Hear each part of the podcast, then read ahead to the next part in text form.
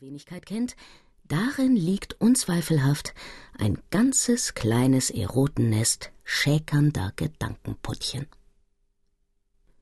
Schon als Kinder waren der kleine Schimpf und der kleine Schande unzertrennlich.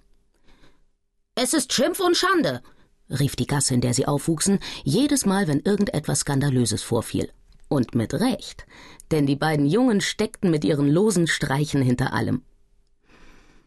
Als sie älter wurden, geschah es, dass Onkel Veit an ihnen Gefallen fand und, wie der Mars seine zwei Monde, wo er ging und stand, die beiden Knaben ins Schlepptau nahm. Eines Tages sprach er zu ihnen Packt eure Zahnbürsten ein, denn wir wollen eine Reise machen. Als Onkel Veit am Schalter drei Fahrkarten löste, erschien sie ihm ungeheuer teuer. Schimpf und Schande! Rief er laut, indem er sich nach den beiden umwendete. So viel Geld muss man dem Staate hinlegen, bloß weil er den Zonentarif nicht einführen will. Wie, mein Herr? schrie der Beamte durchs Gitter. Was haben Sie gesagt? Schimpf und Schande? Das ist eine Beleidigung der Obrigkeit. Mit kurzen Worten klärte Onkel Veit den Beamten über sein Irrtum auf, und der gute Mann entschuldigte sich tausendmal. Die Reise nach München führte den Onkel über Graz. Als er die Details über das unverantwortliche Verhalten der Behörden bei den Rettungsarbeiten vor der Luglochhöhle hörte, schlug er mit der Faust auf den Kneiptisch, an dem er saß, und rief seinen Neffen, die nebenan Billard spielten, zu Was meint ihr? Schimpf und Schande. Sowas wäre bei uns in Preußen noch nicht passiert. Sofort sprangen zwei der sonst so gemütlichen Österreicher auf ihn zu, um ihn voll Erbitterung in die Luglochhöhle zu schleifen. Mit kurzen Worten setzte Onkel Veit den rabiaten Magistratspersonen ihren Irrtum auseinander, so dass diese, nach tausend Entschuldigungen, sich so weit verstiegen, ihm das Du anzubieten, was er jedoch leider nicht annehmen konnte. Zwei Tage später wurde in München die Glyptothek besichtigt. Plötzlich rief Onkel Veit seinen Neffen, die etwas zurückgeblieben waren, mit Stentorstimme ein über das andere Mal zu, während er sich vor Lachen schüttelte, Schimpf und Schande! Schimpf und Schande! Seht nur diese kolossalen Feigenblätter aus grün lackiertem Blech. Gott, wie sieht die Egenetengruppe aus?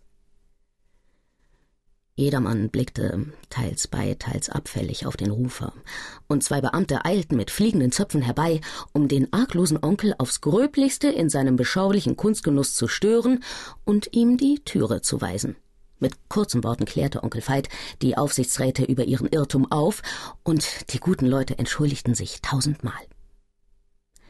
Am Abend nahm der liebe alte Herr das Paar ins Hoftheater mit. Er erhielt jedoch keine Plätze mehr, denn, sagte der Billeteur, das halbe Theater ist fest abonniert, so dass Sie am besten schon acht Tage vorher die Plätze bestellen, wenn Sie überhaupt welche bekommen wollen. Schimpf und Schande, rief Onkel Veit seinen Liebling zu. Das halbe Theater haben die Reichen gepachtet. Natürlich wird da der Raum knapp. Schimpf und Schande. Kommt, gehen wir. Wie? kam ein Direktionsbeamter die Treppe herabgestürzt. Sie erlauben sich Ausdrücke, mein Herr. Sie sind ein Unver. Mit kurzen Worten erklärte Onkel Veit dem Manne, dass er sich im Irrtum befinde, und unter tausend Entschuldigungen entfernte sich dieser. Auf seiner Reise berührte das Kleeblatt noch mehrere Städte, kleine und große, von denen nur einige erwähnt seien. So wurde das Städtchen Eschenbach in Mittelfranken besucht, das kürzlich ein Wolframsfestspiel von Paul Heise auf Veranlassung seines Benefiziaten zurückgewiesen hat, weil ein Kuss darin vorkommt. Onkel Veit ging gerade über den Markt, als ein behäbiger Herr des Weges kam. Schimpf und Schande!